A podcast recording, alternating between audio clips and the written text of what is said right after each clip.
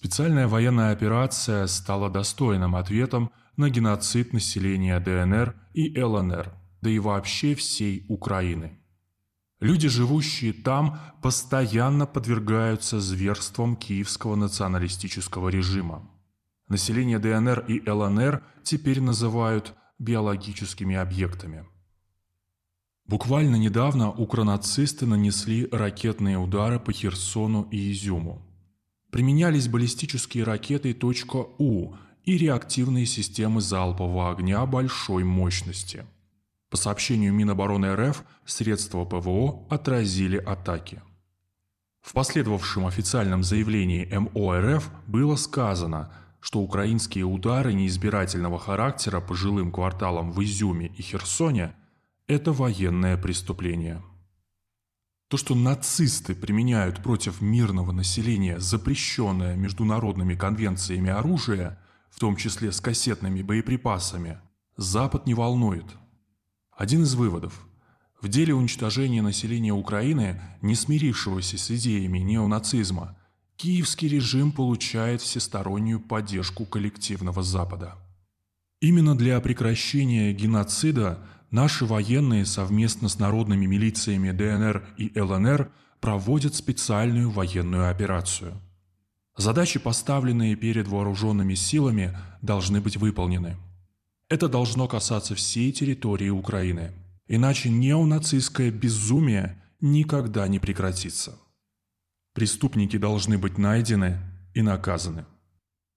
Президент России Владимир Путин 25 апреля 2022 года на заседании коллегии Генеральной прокуратуры сказал следующее. «Я прошу Следственный комитет России, все следственные органы детально фиксировать подобные преступления – устанавливать их организаторов и исполнителей, возбуждать и доводить до логического завершения до суда уголовные дела. Председатель Следственного комитета России Александр Бастрыкин 27 апреля в Луганске провел совещание по расследованию преступлений, совершенных украинскими военными и националистами в Донбассе и на Украине. Всего возбуждено около 800 уголовных дел по преступлениям в отношении мирного населения Донбасса и российских военных. Только военными следователями признано потерпевшими более 5600 мирных жителей, а нанесенный им ущерб составил 5 миллиардов рублей. Одно из таких крупных дел о геноциде жителей города Счастье в ЛНР – из-за артиллерийских обстрелов ВСУ с конца февраля 2022 года там погибло много людей. Пострадали сотни жителей. Следственный комитет России возбудил уголовное дело в отношении украинских военнослужащих ВСУ по статье 357 УК РФ «Геноцид». Максимальная санкция по статье – пожизненное лишение свободы, либо смертная казнь. До этого Александр Бастрыкин провел такое же совещание в Донецке.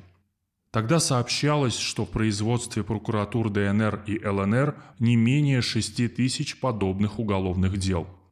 Расплата за содеянное уже настигает преступников.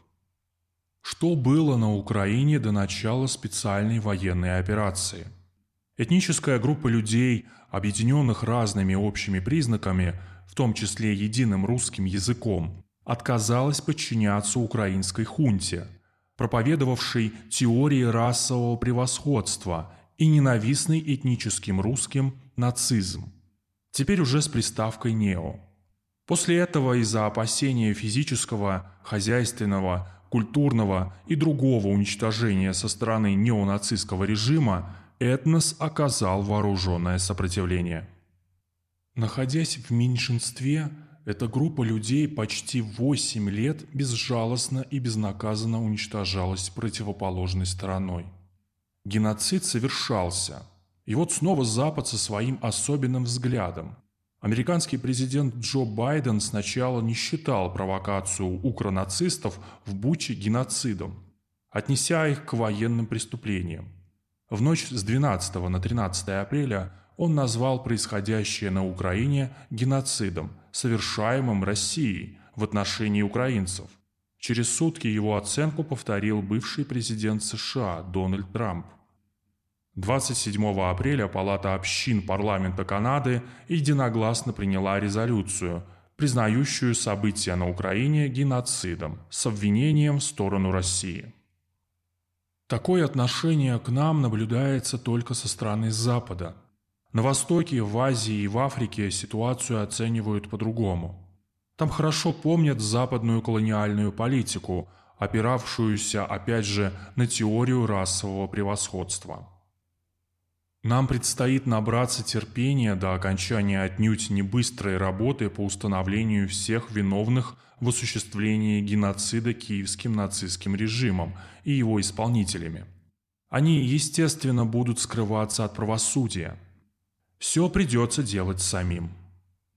По мере проведения специальной военной операции количество преступлений киевского режима увеличивается – Увеличивается также доказательная база.